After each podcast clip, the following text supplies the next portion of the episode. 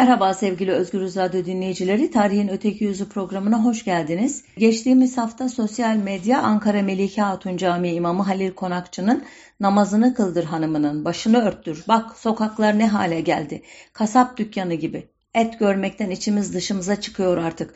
Ya hiç mi kıskanmıyorsun lan e, şeklinde ifadeler barındıran hutbesi ile e, meşgul idi. Belki duymadığımız için çok ilginç gelmişti bize bu camilerde okunan hutbeleri bilmeyenler açısından ama tahminimce e, benzeri pek çok hutbe veriliyor veya dini sohbetlerde benzer e, ifadeler kullanılıyor. Binler, on binler veya yüz binlerce kez. E, bu açıdan beni şaşırtmadı bu konuşma fakat bu haftaki konumu e, seçmeme e, yardımcı oldu. Adı, biçimi, rengi, deseni farklı olsa da kadının örtünmesi insanlık tarihiyle yaşıt sayılır maalesef. Bazen e, vücudu doğadan korumak için, bazen adet, ergenlik, evlilik, savaş, zafer, çile, ölüm ve yeniden diriliş gibi olayları simgeleştirmek için kadının örtünmesi istenmiştir. Çeşitli e, unsurlar tarafından bunları tek tek saymaya girişmeyeceğim. Mitoloji, büyü ve çok tanrılı dinler de kadınların örtünmesine bolca gerekçeler sunmuş, normlar koymuştur. Örneğin Asur kanunlarının 40 ve 41. maddelerinde tanrılara adanmış fahişe olmayan kadınların örtülmesi emredilmiştir. İyonlarda, Hititlerde, Yunanlarda, Frigyalılarda, Romalılarda Başlar sadece gözler ortada kalacak şekilde örtülmüştür çoğu kez. Yahudilerin kutsal kitabı Talmud'a göre başına örtü örtmeden sokaklarda dolaşan bir kadını kocası mehir denen bir tür nafaka ödemeksizin boşama hakkına sahipti. Eski ahitte yani Tevrat'ta kadının başını örtmesi ile ilgili üç bölüm vardır erkeklerin Tanrı'ya hürmet için başlarını örttükleri gibi kadınların da erkeklere hürmetin işareti olarak başlarını örtmeleri gerektiği emredilmiştir eski ahitte. İslamiyet öncesinde tüm Arap dünyasına egemen olan Hicaz örfü yüzünden kadın olsun erkek olsun hür sınıftan tüm insanlar başlarını örterlerdi. Örtünmenin yani Arapçadaki tesettürün sosyal bir statü simgesi olması sayesinde Arap kadınlarının İslamiyet'e kolay uyum sağladığı iddia edilse de Kur'an'da örtünmeye 10 ayette değinmek gerekmesi işin pek de öyle olmadığını düşündürüyor. O günden beri bu ayetlerde geçen zinetler, avret yerleri gibi terimlerle neyin kastedildiği, örtünmenin bir iman meselesi mi yoksa bir amel meselesi mi olduğu tartışmaları İslam uleması arasında sürüyor e, nitekim İslam coğrafyasında tek tip örtünme şekli yok. Sonuç olarak örtünme ile gelenek, inanç ve siyaset arasındaki ilişkileri analiz etmek kolay değil. Ancak toz duman arasında görülen o ki insanlık tarihi boyunca gelenekte, inançta, siyasette tüm enerjisini kadını görünmez kılmaya hasretmiş. Bu programda Osmanlı ve Cumhuriyet döneminin kadınlarının 700 yıllık görünür olma mücadelesine göz atacağız. Türkler ki bu terimle neyi kastettiğimi defalarca anlattığım için e, artık bildiğinizi varsayarak bir jenerik isim olarak kullanıyorum bunu. Müslümanlıkla 7. 7. yüzyıldan itibaren temasa geçtiler bildiğiniz üzere. Ancak İslam dinini topluca seçmeleri ancak 10. yüzyılda gerçekleşti. 922'de Abbasi halifesinin elçisi olarak Aral Gölü ve Hazar Denizi arasında kalan bölgede yaşayan Oğuz boylarını ziyaret eden İbni Fadlan Oğuz kadınlarının başlarını örtmediğini yazmıştı. 11. yüzyılda Anadolu'ya gelen ve burada ilk Türk devleti sayılan e, resmi tarihçilerce Selçuklularda da kadının örtünmesi kısmen sürüyordu belli ama başı açıklar da vardı tersinden bakarsak. Ee, örneğin Doğu ve Batı Türkistan'da hüküm sürmüş olan Karahanlılar zamanında yazan Yusuf Has Hacip 1067-1068 yıllarında yazdığı siyasi ahlak kitabı sayılabilecek Gutatku Bilik'te kadınlardan haya gitti, yüzlerini örtmezler oldu diye yakınıyordu. 1325-1340 yıllar arasında bazı e, tırnak içinde Türk e, ülkelerine dolaşan Faslı gezgin İbni Batuta'nın anlattığına göre o tarihlerde yine tırnak içinde Türk kadınları örtülü değil idi. 1333 yılında İznik'i ziyaret eden İbni Batuta o zamanlar Osmanlı hükümdarı olan Orhan Bey'in karısı Nilüfer Hatun'un huzuruna kabul edildiğini ve beraber yemek yediğini anlatır ki bu da Nilüfer Hatun'un kaç göç diye tabir edilen bir tavır içinde olmadığını düşündürür bize. Batuta ahalisinin Türkmen olduğunu söylediği Alanya ile ilgili olarak da şöyle der. Bu ülkede bir eve indiğimizde kadın erkek durumumuzu soruştururlardı. Burada kadınlar erkeklerden kaçmazlar. Ayrılacağımız zaman sanki akrabaymışız gibi bizimle vedalaşır ve gözyaşı dökerlerdi. Yani yakın, sıcak, belki de fiziki teması da içeren bir vedalaşmadan söz ediyordu Batuta. Osmanlı ülkesine örtünmenin girişini Karamanname adlı eseri ile tanıdığımız aslında bir parça gizemli bir şahsiyet olan Şikari eserinde şöyle anlatır. Yüz örtmek sonradan adet oldu. Karaman oğlu Alaüddin'in Hamidoğlu İlyas diyarını katliam ettiğinde üç kabile Diyari Osman'a firar etmişler idi. O vakit bunları Murat Han görüp pek temiz ve uslu Adem olduklarından kendi şehrine yani Bursa'ya yerleştirmiş. İşte bu kabile kadınları pek güzel olduklarından herkes bunları temaşa etmeye yani seyretmeye başlayınca ulema tarafından bu kabilenin hatunlarının yüzleri siper edilmesi yani yüzlerinin saklanması emredilmiş. İşte ne vakit taşra yani dışarı çıksalar o kabile hatunları yüzlerini siper ederlerdi yani örterlerdi. Fakat bu hal sonradan diğer kadın ve kızların da pek hoşuna geldiğinden herkes daima güzelce her tarafını örtmeye başladı. Şimdi bu ifadelerden anlaşıldığına göre İslamiyet'in e, Türklerce kabulünden 400 yıl sonra bile Bursalı kadınlar açıktı.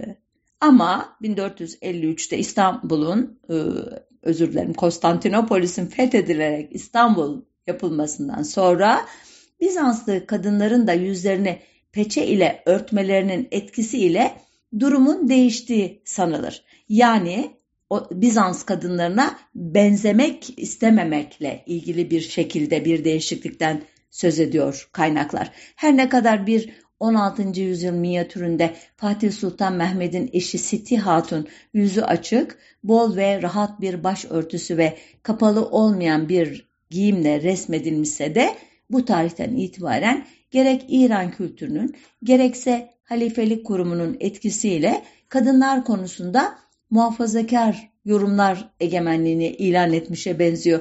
Bu tarihten itibaren ferace, yaşmak ve papuçların şekil ve renklerini, feracelerin yaka boyları, üzerlerindeki nakışları, yaşmakların biçimlerini, kumaşların kalınlığını ve inceliğini düzenleyen fetvalar ortaya çıkması bu kanaati doğuran unsurlardan bazıları. Müslüman Türk kadınlarının e, sokaklarda zamanın ölçülerine göre açık sayılacak şekilde dolaşmalarını önleme konusundaki ilk yasak meşhur Lale Devri Padişahı 3. Ahmet tarafından 1725 yılında çıkarılan bir fermanda karşımıza çıkıyor. İlginç bu çünkü Lale Devri bugün muhafazakarlar tarafından ya da solcular tarafından yozlaşmanın e, işte e, israfın e, batı tarzı dış görünüşe ilişkin en azından unsurların Osmanlı İmparatorluğu'na girdiği bir dönem olarak tarif ediliyor. Üçüncü Ahmet de bu yozlaşmanın padişahı olarak imleniyor öyle diyeyim. Halbuki şimdi birazdan okuyacağım bu fermanda göreceğiniz üzere 3. Ahmet kadınlara karşı son derece muhafazakar bir tutum içerisinde. Ferman şöyle diyor. İstanbul memleketimizin yüzü suyu, bilginler ve dürüstler ve Edipler beldesidir. Halkının da günlük kıyafetlerinin şeriata uygun olması devlet namusu gereğindedir. Fakat savaşlar yüzünden çok önemli işlerle uğraşılırken bu husus ihmal edilmiştir. Bazı yaramaz kadınlar bunu fırsat bilip sokaklarda halkı baştan çıkarmak gayesiyle aşırı süslenmeye başlamışlardır. Yeni biçimlerde çeşitli esvaplar yaptırmışlardır. Hristiyan kadınlarını taklit ederek başlarına acayip serpuşlar geçirmişlerdir. Bundan böyle kadınlar bir karıştan ziyade büyük yakalı ferace ve üç değirmiden fazla baş yemenisiyle sokağa çıkamayacaklardır. Feracelerde süs olarak bir parmaktan enli şerit kullanılmayacaktır. Bu yasakları dinlemeyecek olan kadınların sokakta yakaları kesileceği ve esvaplarının yırtılacağı ilan olunsun. Dinlememekte ısrar edenler yakalanıp başka şehirlere sürüleceklerdir. Bu tarihten e, 1839'daki Tanzimat Fermanı'nın ilanına kadar çıkarılan e, fermanlardan da bir kuple sunayım size. 1736'da 1. Mahmud'un fermanı özetle Müslüman kadınlar başlarını Hristiyan kadınlarını taklit eder şekilde bağlıyorlar. Bu hal ve eninin en fazla 3 misli boyunda Yemeni'den büyük başörtüsü kullanılması ve büyük yakalı ferace giyilmesi yasaktır diyor. 1751'de yine 1. Mahmud'un fermanı kadınlar piknik yerlerinde açık saçık dolaşıyorlar. Bu durumun önüne geçilmelidir diyor. 1792'de bir başka modernleşmeci padişahın 3. Selim'in fermanında ise kadınların feraceleri öylesine incedir ki feracenin altına giyilen elbise görülüyor. Bundan böyle böyle ince feraceler giyilmemelidir diyor. 1819'da modernleşmenin en e, popüler e, ismi 2. Mahmud'un fermanı Müslüman kadınları sarı, pembe ve buna benzer açık renk Hristiyan kadınları siyah ve buna benzer renklerden ayrı feraceler giymeyeceklerdir diyor. Sadece Müslüman kadınlara değil Hristiyan kadınlara da müdahale var.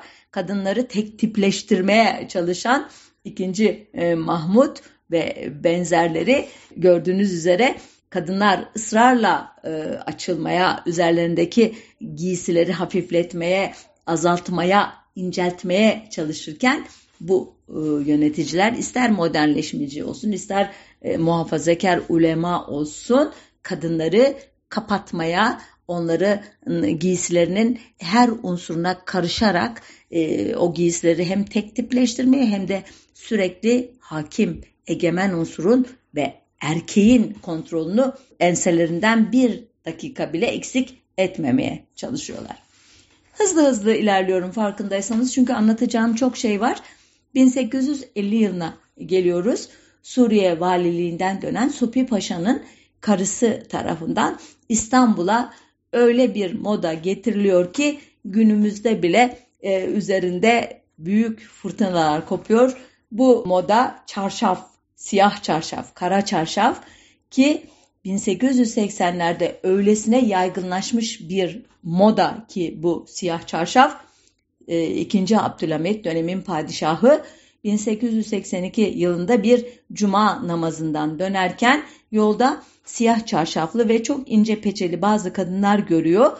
Tam olarak örtünmemiş bulduğu bu kadınların kimler olduğunu soruyor. Çünkü el, siyah giysi daha önce de belirttiğim gibi Hristiyan kadınlara has bir renk ve ne diyelim çarşaf tipi ve e, hayır efendim bunlar Müslüman kadınlar deyince de e, ikinci Abdülhamit diyor ki bu işe bir dur demeliyim. O sırada bazı e, münasebetsiz erkeklerin de çarşaf giyerek hırsızlık ya da diğer maksatlarla öte beriye gittiği yani çapkınlık yaptığı, evlere sızmaya çalıştığı gibi e, asayiş meseleleri de kulağına değmiş olduğundan gerek dindarlık gerekse bu tür hırsızlıkların önlenmesi amacıyla kadınların, Müslüman kadınların hem kendilerini Hristiyan kadınlara benzeden hem de fazlasıyla moda olan bu tür siyah çarşafları giymesini yasaklıyor. Ancak bu durum e, sadece İstanbul için geçerli olmalı.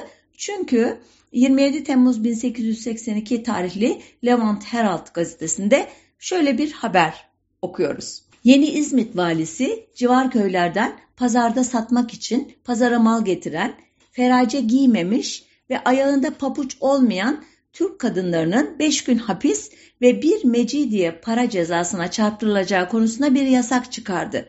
Bu yasağa karşılık köylü kadınlar atalarından kalmış gelenek ve görenekleri hiçe sayıp baskı altına alan bu yeni kanuna uymaktansa köylerinde kalmayı yeğlediler. Anlaşılan Türkmen kadınları henüz İslamiyet'e teslim olmamışlar. En azından İzmit örneğinde gerçekten de tarihi boyunca sadece İstanbul ile Taşra arasında değil, İstanbul'un Kadıköy ve Boğaz bölgeleriyle Üsküdar ve Beyoğlu arasında bile örtünmenin derecesi konusunda ciddi farklar olacak. Osmanlı Devleti'nde 19. yüzyılın ortalarından itibaren yani Tanzimat Fermanı'ndan itibaren sınırları genişleyen ve etkili olmaya başlayan modernleşme çabaları e, gündelik yaşam alışkanlıkları ile beraber giyim kuşamı da değiştirdi elbette. 1853-1856 arasında e, gerçekleşen Kırım Savaşı bu konuda önemli bir hızlandırıcı oldu. Osmanlı Devleti'nin müttefiki İngiliz ve Fransız ordusunun subaylarının ve eşlerinin Batı modasını İstanbul'a taşıması bu değişim sürecini e, derinden e, etkiledi. 19. yüzyılın sonlarına gelindiğinde toplumdaki gelenek ve modernlik arasındaki çatışma kadın giyimini de iyiden iyiye etkiler hale gelmişti. Kıyafette hızla Avrupa modası izlenirken saray halkı ile üst tabaka ailelerinin kıyafetleri doğrudan Paris'ten getirilmeye başlamıştı. Örneğin 1908'de İttihat Terakki ve Taşnak İttifakı'nın 2. Abdülhamit'e meşrutiyeti bir kez daha ilan ettirmesiyle başlayan meşrutiyet dönemi e, kadının görünür olma çabası için güçlü bir çerçeve oluşturdu elbette. Bu tarihten itibaren ince peçeyle dolaşanlar arttı, peçe takmayanlar, ferace yerine şapka takanlar görülmeye başladı. Kadınlar daha rahat yürüyecekleri, daha rahat arabaya, faytona binebilecekleri kloş eteklere, yırtmaçlı pelerinlere yöneldiler. Ancak muhafazakar çevreler de boş durmuyordu elbette. Bazı hocalar peçesiz kadınların yüzüne tükürmenin, hırpalamanın ve faytonlarını taşlamanın vacip olduğuna dair fetvalar veriyorlardı. Özellikle 1909'da 2. Abdülhamit'in halledilmesiyle bitecek olan gerici reaksiyonist 31 Mart ayaklanmasından sonra çarşaf giymemek, içki içip havaya ateş açmak gibi asayiş bozucu bir eylem sayılacak ve sürgün ile cezalandırılacak idi. 1912-1913'teki Balkan Savaşları ya da e, sonuçları itibariyle söylersek Balkan hezimetleri trajedisi sırasında Yunanistan'ın e, Osmanlı toprağı olan Selanik'i işgali sonrasında buradan İstanbul'a göç edenler e, oradaki batı tarzı e, yaşam e, usullerini de işte e, İstanbul'a taşımışlardı. Ama esas olarak Birinci Dünya Savaşı çok etkiledi İstanbul'un kılık kıyafet usullerini. Bu dönemde erkekler askere gittiği için evin geçimini sağlamak, erkeklerden boşalan bazı toplumsal görevleri üstlenmek kadınlara düşmüştü. Çünkü kadınlar ilk kez bu dönemde askerlere giysi giyim dikmek, çöp toplamak, posta dağıtmak hatta erkek berberliği gibi işler vesilesiyle iş hayatına atılmışlardı. Tramvaylarda kadınlarla erkekleri ayıran perdelerin kalkması Darülfünun'da yani üniversitede kadın erkek birlikte eğitim verilmesi, muhallebicilerde kadın erkek aynı masaların paylaşılması hep bu dönemde olmuştu. Bunlarla bağlantılı olarak örneğin 1915 yılında yayınlanan bir irade-i seniye ile kadınların devlet dairelerinde çalışma saatleri içinde çarşafı çıkarmalarına izin verilmişti. Bu gelişmeler e, başın örtülmesini süse ve örtünme şeklini de bir modaya e, dönüştürme sürecini başlattı. Bu dönemde ayakları açıkta bırakan kloş etekler giyinmeye başlandı. Bu etekler giderek geleneksel eteğin yerini aldı. Ancak kadınların e, dış giyiminde izin verilen sınırların dışına çıkması geçmişteki türden yasakların yeniden hortlamasına neden oldu. Ancak geçmişten farklı olarak bu sefer Şeyhülislamlık yerine Emniyet Müdürlüğü yasakları ilan ediyordu. Örneğin bir e, Emniyet Müdürlüğü tamimini okuyorum size. Türk kadınlarının ince kumaşlardan yapılmış çarşaf ve yeldirme giymeleri yasaktır. Çarşafın üst kısmı kolları örtecek uzunlukta olmalıdır. Çarşafın ve yeldirmenin bacakları örtebilmesi için boyu ayak bileklerine kadar uzun olmalıdır. Ayrıca yeldirme altına girmiş elbisenin kesiminde de olamaz. Örtü başı tamamen örtmelidir. Bu yönetmelikte tanımı yapılan giysilere uymayan kılıklar en geç iki haftaya kadar uygun olan giysilerle değiştirilmelidir. Elbette başarılı olamadı e, yöneticiler. Hele Birinci Dünya Savaşı'nın Osmanlı Devleti'nin yenilmesiyle bitmesi ardından İstanbul'un ve çeşitli önemli merkezlerin itilaf güçlerinin işgali ile yeniden Batı kültürüne bu sefer e, çok daha yoğun biçimde maruz kalmalarıyla birlikte kadın giyiminde batıllaşma yeni bir aşamaya girdi. İstanbul'un e, işgal kuvvetleri arasındaki İngiliz, Fransız, İtalyan e, subaylarının eşleri e, bu konuda öncü oldular. Osmanlı kadınları da e, kısalan ve daralan çarşaflar faytona binmeyi zorlaştırınca çarşafta yırtmaçlar açmaya başladılar. E, tabii yırtmacı ve e, başı e, muhafazakar e, çevrelerin e, gözlerinden saklamak için pelerin icat edildi. Yani pelerin hem örtme hem e, gerektiğinde e, kaldırılarak o yırtmacı ortaya çıkarma aracı idi. E, daha sonradan e, pelerinin de yerini siyah ve dörtgen şeklinde bir örtü alacak. Bunun başın arkasından bağlanmasıyla oluşan sıkma baş bir e, zaman e, çok önemli bir moda unsuru olacaktı. Savaş sonrasında değil ama savaşın son yılında biliyorsunuz Rus Çarlığında yaşanan Bolşevik devriminden sonra İstanbul'a Rus göçmenleri akın etmişti. Bu e, göçmenler 1917, 18, 19, 20 o yıllara kadar e, İstanbul'da toplumsal e, kültürü, özellikle eğlence hayatını, giyim kuşam tarzlarını çok derinden etkilediler. Örneğin Rus göçmenleri ile birlikte İstanbul'da bir salon hayatı başladı. Peş peşe açılan gece kulüpleri ve eğlence mekanlarıyla Beyoğlu yeni bir hayatın merkezi haline geldi. Haraşo e, dediği yerel halkın Rusların işlettiği ya da çalıştığı kabere, pavyon, bar, lokanta gibi eğlence mekanlarında şarkılı danslı eğlenceler sokaklara taştı. Yüzyıllardır deniz yerine Beykoz Çayırı, Kağıthane, Göksu gibi meseleleri tercih eden İstanbul halkı plaja gitmeyi Rus göçmenlerinden öğrendi.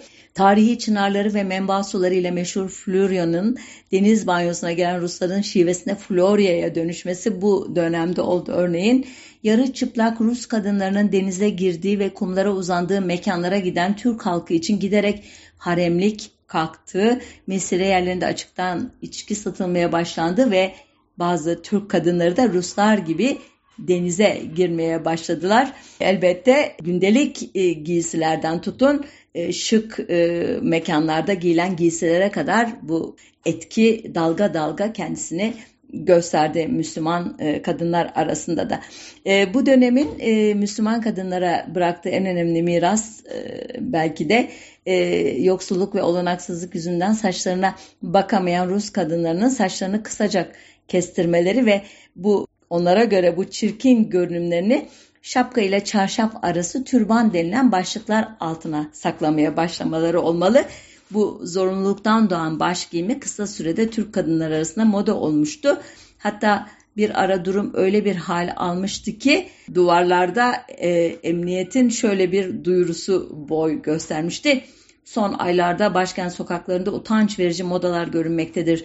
Tüm Müslüman kadınları eteklerini uzatmaya, korse giymekten sakınmaya ve kalın çarşaf giymeye çağırıyoruz. Bu emirnamenin buyruklarına uymaları için onlara azami iki gün süre tanınmıştır. İşte İstanbul böyle büyük bir kültür şoku yaşarken 1919 e, Mayıs'ının 15'inde e, itilaf güçlerinin e, verdikleri sözleri çiğneyerek Yunanlıları İzmir'i işgal etmek üzere karaya çıkartmaları üzerine biliyorsunuz milli mücadele diye anılacak olan e, dönem başlayacak. İstanbul Fatih'te baştan aşağı siyah çarşaflar giymiş kadınlar e, meydanda toplanıp Halide Edip ve Melia Hanım'ı dinlemişlerdi bu e, dönemin başında. Aslında çarşaf o günlerde biraz önce anlattığım hikayeden de anlayacağınız üzere hiç de yaygın değildi. Ancak milli mücadelenin kadınları çarşaf giyerek belli bir mesaj vermeyi amaçlıyorlardı. Çarşaf bir yandan sıradan kadınlarla yakınlaşmanın, diğer yandan yaşanan tarihsel anı kutsallaştırmanın aynı dava altında anonimliğin ve eşitliğin sağlanması aracı olurken ezilen doğuyu istilacı batıdan ayıran bir simge işlevi görmüştü. Bu e, simgesellik milli mücadele yıllarında ve Cumhuriyet'in ilk yıllarında Ankara hükümeti tarafından da kullanılacak. Daha sonra Kemalist rejim tüm enerjisini kadınları çarşaf ve peçeden çıkarmaya harcayacaktı. Ancak Cumhuriyet'in kurucusu e, ebedi şefin bu konudaki sözleri ve eylemleri ilk bakışta epeyce kafa karıştırıcı idi. Neden kafa karıştırıcı dedim? Örneğin Afet İnan 1918 yılının Temmuz ayında e, bugün Çekya Cumhuriyeti'nin Bohemya bölgesindeki Karlovy Vary şehrine yani o günkü adıyla Karlsbad'a tedavi için giden Mustafa Kemal'in orada kaleme aldığı hatıralarından şu satırı bize aktarır. Bu kadın meselesinde cesur olalım, besveseyi bırakalım, açılsınlar, onların dimalarını ciddi ulum ve fünun ile tezyin edelim.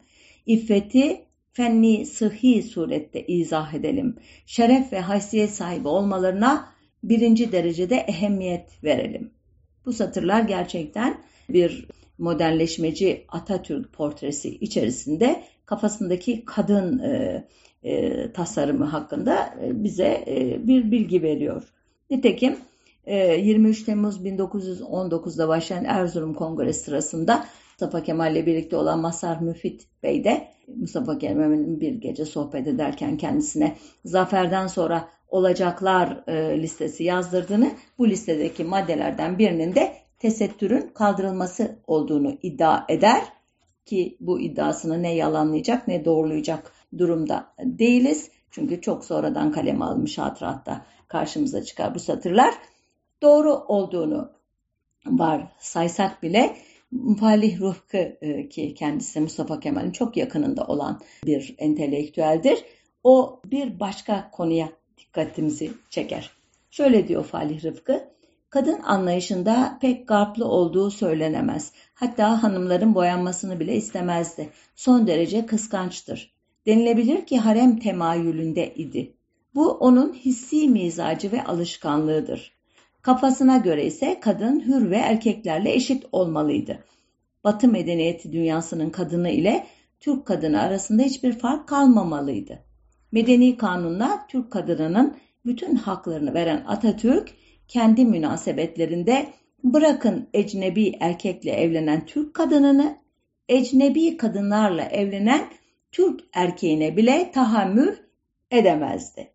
Evet bu e, son derece alışık olduğumuz bir çifte standart kendi özel hayatında tahammül edemediğini toplumun geneli için istemek, toplumun geneli için istediğini kendi özel hayatında uygulamamak. Bu sıradan bir insan yapsa son derece ne diyelim e, sıradan bir tepki olur ama Mustafa Kemal gibi örnek e, bir şahsiyetin böyle bir çifte standarda sahip olacağını belki çoğunuz düşünmez idi. E, bu Falih Rıfkı'nın iddiasını e, destekleyen yani ihtiyatlı devlet adamı kimliğiyle e, muhafazakar e, erkek kimliğinin ip uçlarını e, Mustafa Kemal'in 21 Mart 1923'te Konya'da Kızılay Kadın Konu'nun organize ettiği çayda yaptığı bir konuşmada görebiliriz. Şöyle diyor Mustafa Kemal, Gerçekten de özellikle büyük şehirlerde kıyafetlerimiz bizim olmaktan çıkmıştır. Şehirlerdeki kadınlarımız iki aşırı kılık içinde görünüyorlar. Ya dışarıdan ne olduğu bilinmeyen çok kapalı, karanlık bir kılık ki çarşafı kastediyor burada ya da Avrupa'nın en serbest balolarında bile gösterilmeyecek kadar açık bir giyiniş. Her ikisi de dinimize aykırıdır. Kılıklarını da aynen Avrupa kadını taklit ederek giyimlerini aşırılığa götürenler düşünmelidirler ki her ulusun kendi gelenekleri, alışkanlıkları, ulusal özellikleri vardır. Başkasını aynen taklit eden millet ne o milletin aynı olabilir ne kendi ulusallığı içinde kalabilir. Bunun sonu da umulana varılamamasının acısıdır. Kapalı olmayan fakat erdemli olan bir giyimle ilim ve sanat hareketlerine, sosyal hareketlere katılan kadını, kadın dünyanın en tutucu milleti bile beğenir. O kadını bile özür dilerim kötü okudum. Şimdi bu konuşma gerçekten o kadar ilginç ki tam yeri geldi söylemezden edemeyeceğim. 1925 ee, Şapka Kanunu'ndan sonra e, bu kanuna itiraz edenlerin dayanak yaptığı iddia edilen bir risalenin yazarı vardır İskilipli Atıf Hoca. Onun risalesinde de aynen bu mantıkla Frank mukallitliği, taklitçiliği e, yapanların yani başına Franklerin giydiği şapkayı giyenlerin aynen o millete benzediği iddiası ile Müslümanlıktan çıktığı ima edilir ki bu mantık aynen Mustafa Kemal'in şu konuşmasında da karşımıza çıkıyor. Kılıklarını da aynen Avrupa kadınını taklit ederek giyimlerini aşırılığa götürenler düşünmelidir ki diyor her ulusun kendi gelenekleri falan filan diye devam ediyor. Böylece birden bir başka kültüre benzemek kılık kıyafetle de olsa öz itibarıyla da o kültüre benzemek gibi büyük bir suça tekabül ediyor bu e, liderin e, kafasında da çok ilginç gerçekten. Bu e, dönemde bu Mustafa Kemal'in muhafazakarlığına işaret eden bir de e, görsel imgeyi hatırlatacağım size. Mustafa Kemal'in 29 e, Ocak 1923'te biraz reforme edilmiş bir dini nikahla evlendiği 5 Ağustos 1925'te ise Bakanlar Kurulu kararnamesi ile dini bir terminoloji olan boş ol şeklinde boşadığı Latife Hanım'ın çarşaflı fotoğraflarını hepimiz biliyoruz. 1925 yılı 28 e, Kasım'ı biraz önce andığım Şapka Kanunu'nun çıkarıldığı yıl biliyorsunuz. Bu kanun başlı başına bir programı hak ediyor.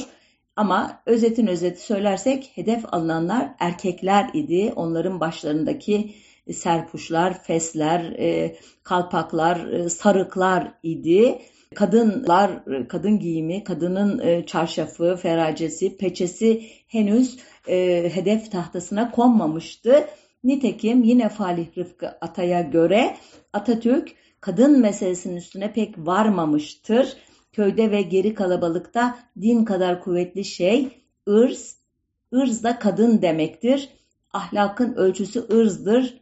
Dönülmeyen yemin ırz üstünedir. Medeni kanun yeni Türk cemiyetinin hazır nizamı değil ideali idi. Bu cemiyet mahkemelerde kalıptan dökülmeyecekti.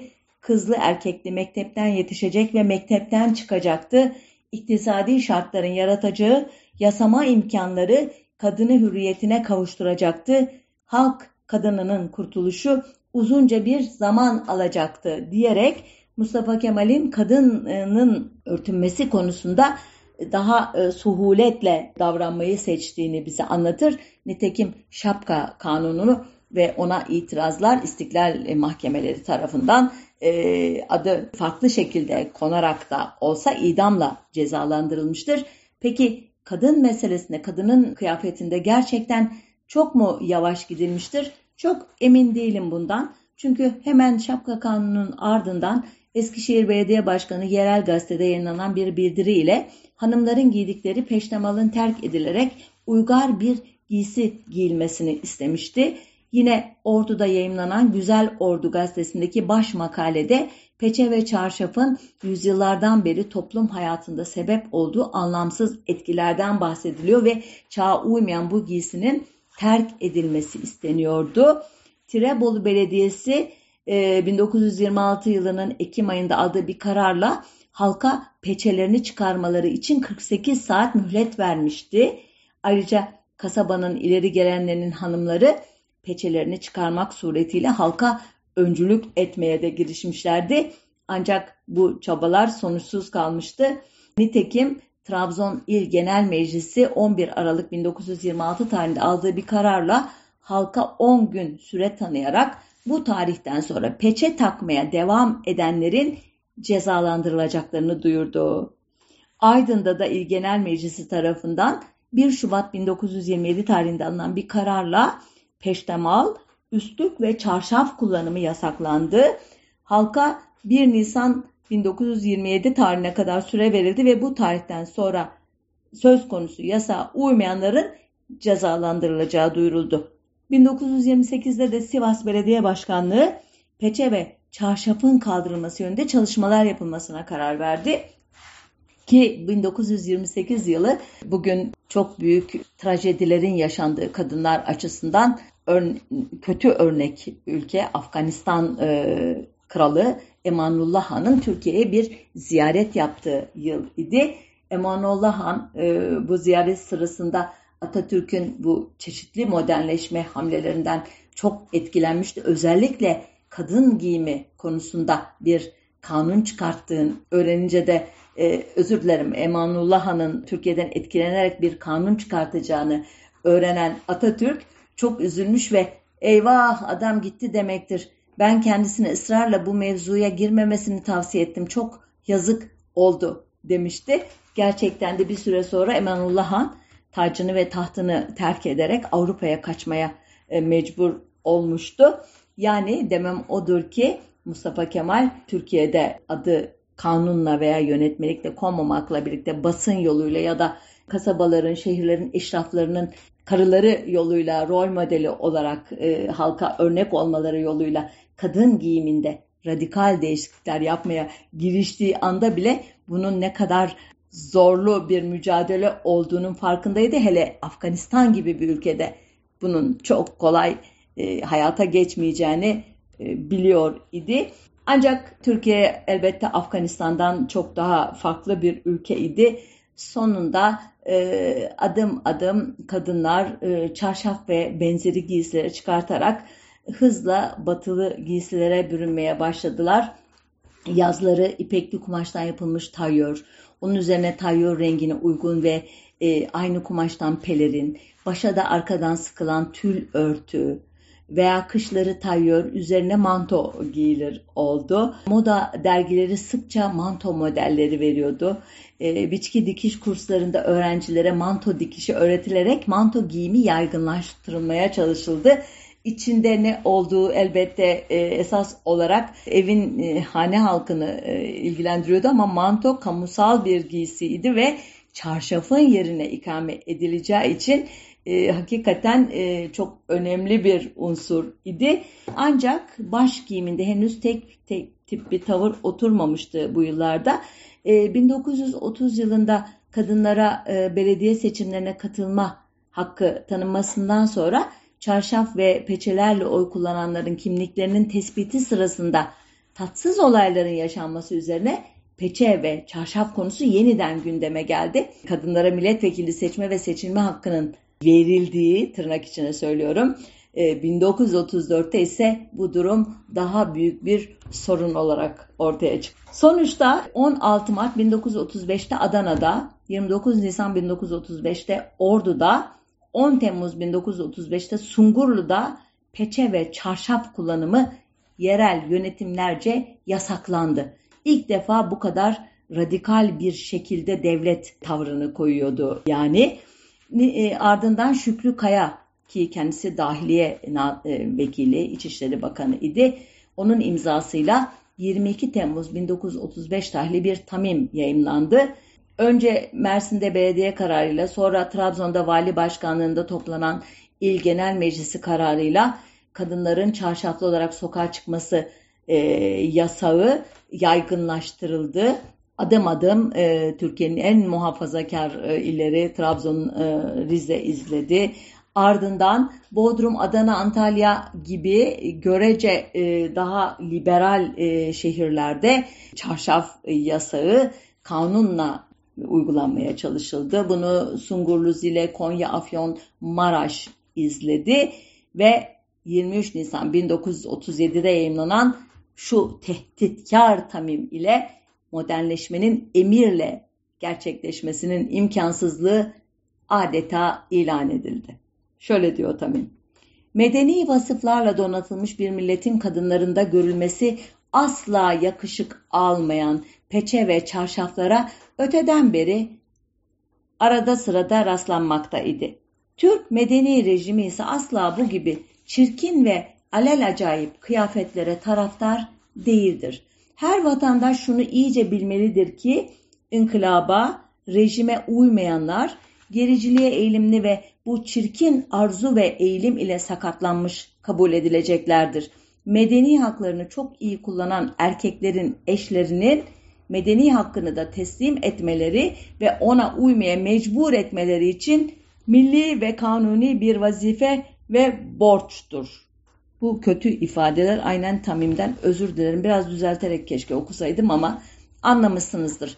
Artık eşlerin e, kılık kıyafetine müdahale etmesi kocalara adeta bir milli vazife olarak yüklenmiş. Bu da e, daha önceki tamimlerin işlev görmediğinin e, zımni bir itirafı. Fransız siyaset ve fikir adamı Edward Herriot anılarında e, Atatürk ile yaptığı bir mülakatta kadınlara peçelerini nasıl attırdığını e, sorduğunda bu hususta tarafımızdan hiçbir zorlama yapılmış değildir. Biz yalnız yüzlerini açacak hanımları koruyacağımızı ilan ettik.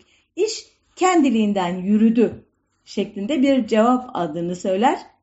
Anlaşılan zorlama deyince ebedi şefin aklına gelen bizimki ile aynı değildir. Çünkü şu ana kadar anlattığım pek çok tamim, beyanname veya konuşma ile e, yerel yöneticilerin e, takındığı tutum, gazete yazıları bence özünde zorlama içeren e, uygulamalar. Evet, zamanı e, iyi değerlendirmek için biraz hızlanmak ihtiyacındayız. 1938 sonrası e, durum e, nasıl idi?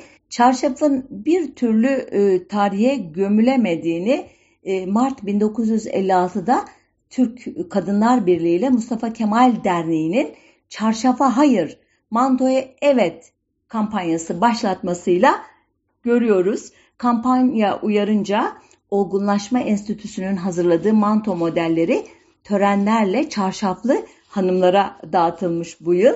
Basında çarşaf dizileri, çarşaflara ceza kesilsin yazıları e, yayınlanmış bol bol. Ortam iyice kızıştığında Cumhuriyet Halk Partili 3 kadın milletvekili e, bizi yabancı milletler nazarında küçük düşürüyor diyerek çarşafın yasaklanması için meclise kanun teklifi e, vermişler. Ancak e, bu kanunlaşmadı elbette. 27 Mayıs 1960 darbesi sonrasında konu gündemden düşmüyor. Milli Birlik Komitesi Başkanı ve daha sonra Cumhurbaşkanı olan Cemal Gürsel, e, Cumhuriyet Gazetesi muhabirine e, diyor ki çarşaf Türk kadını için bir yüz karasıdır. Türk kadınının güzel yüzünü saklaması için bir alın karası bulunduğunu sanmıyorum. Dünya önünde temiz yüzüyle çıkmak onun hakkıdır. Çarşafın namus ile de alakası yoktur. Komitenin bir başka üyesi geleceğin e, MHP Genel Başkanı Alparslan Türkeş ise kendisiyle röportaj yapan gazetecilere son zamanlarda Anadolu'yu hiç dolaştınız mı? Çarşafın nasıl kapkara bir yangın halinde bütün yurdu sardığını gördünüz mü diye yakınıyordu.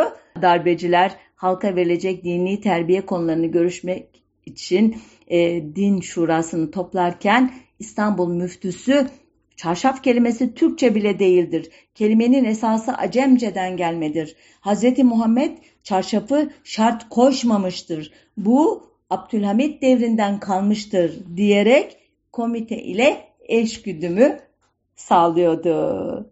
Bu tür tedbirlerle de tırnak içinde sorun bir süre ötelendiyse de akacak kan damarda durmadı.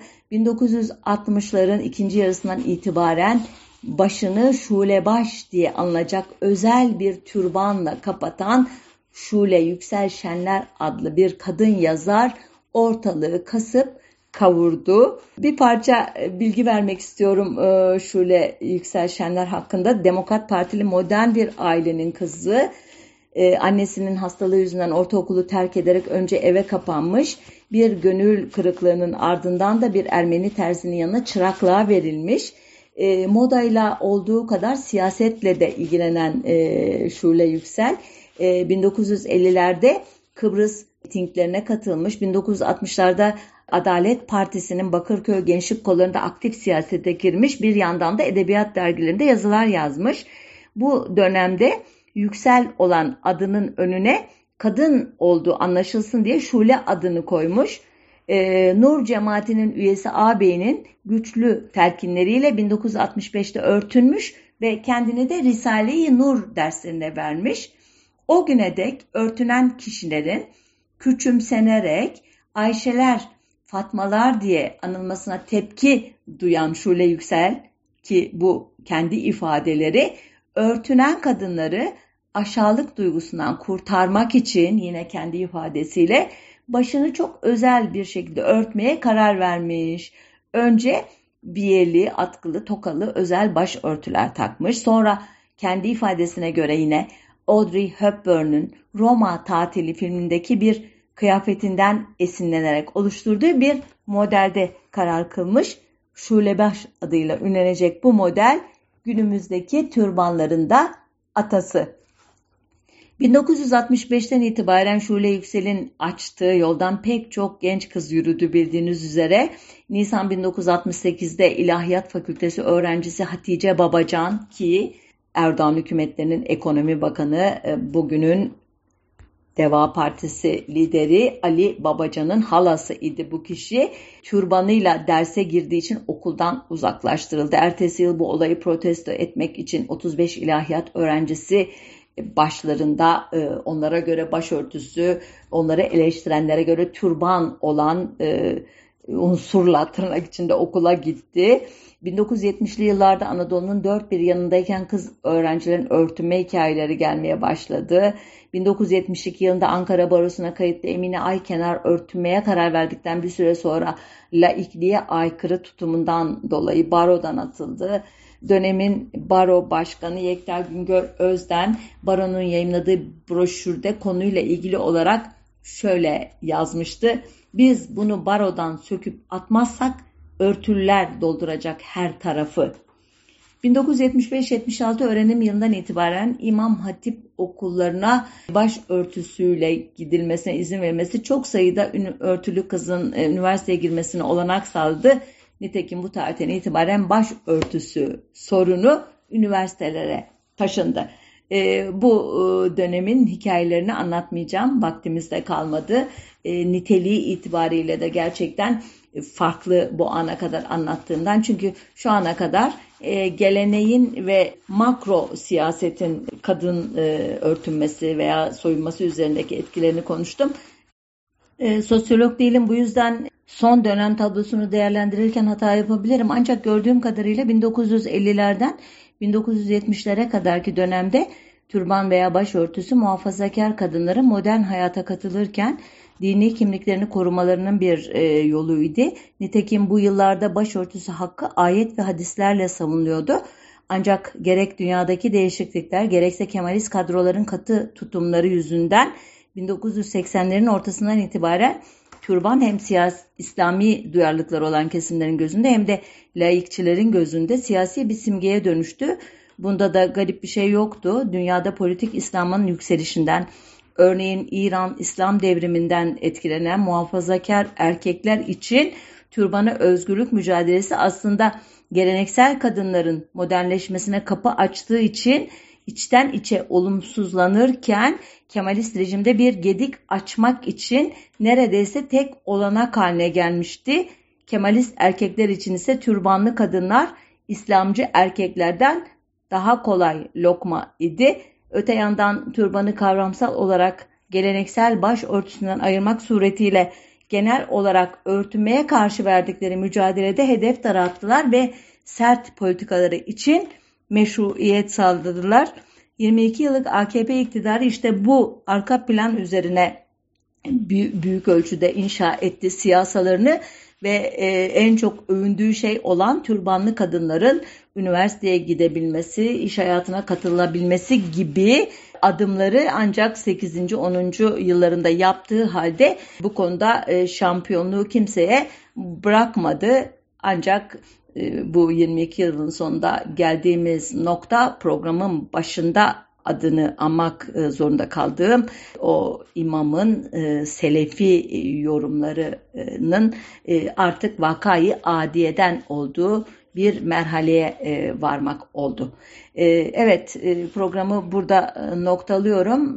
Kadının kendi bedeni ve kendi hayatı konusunda bizzat kendisinin e, söz sahip olacağı bir dünya özlemiyle herkese iyi haftalar diliyorum.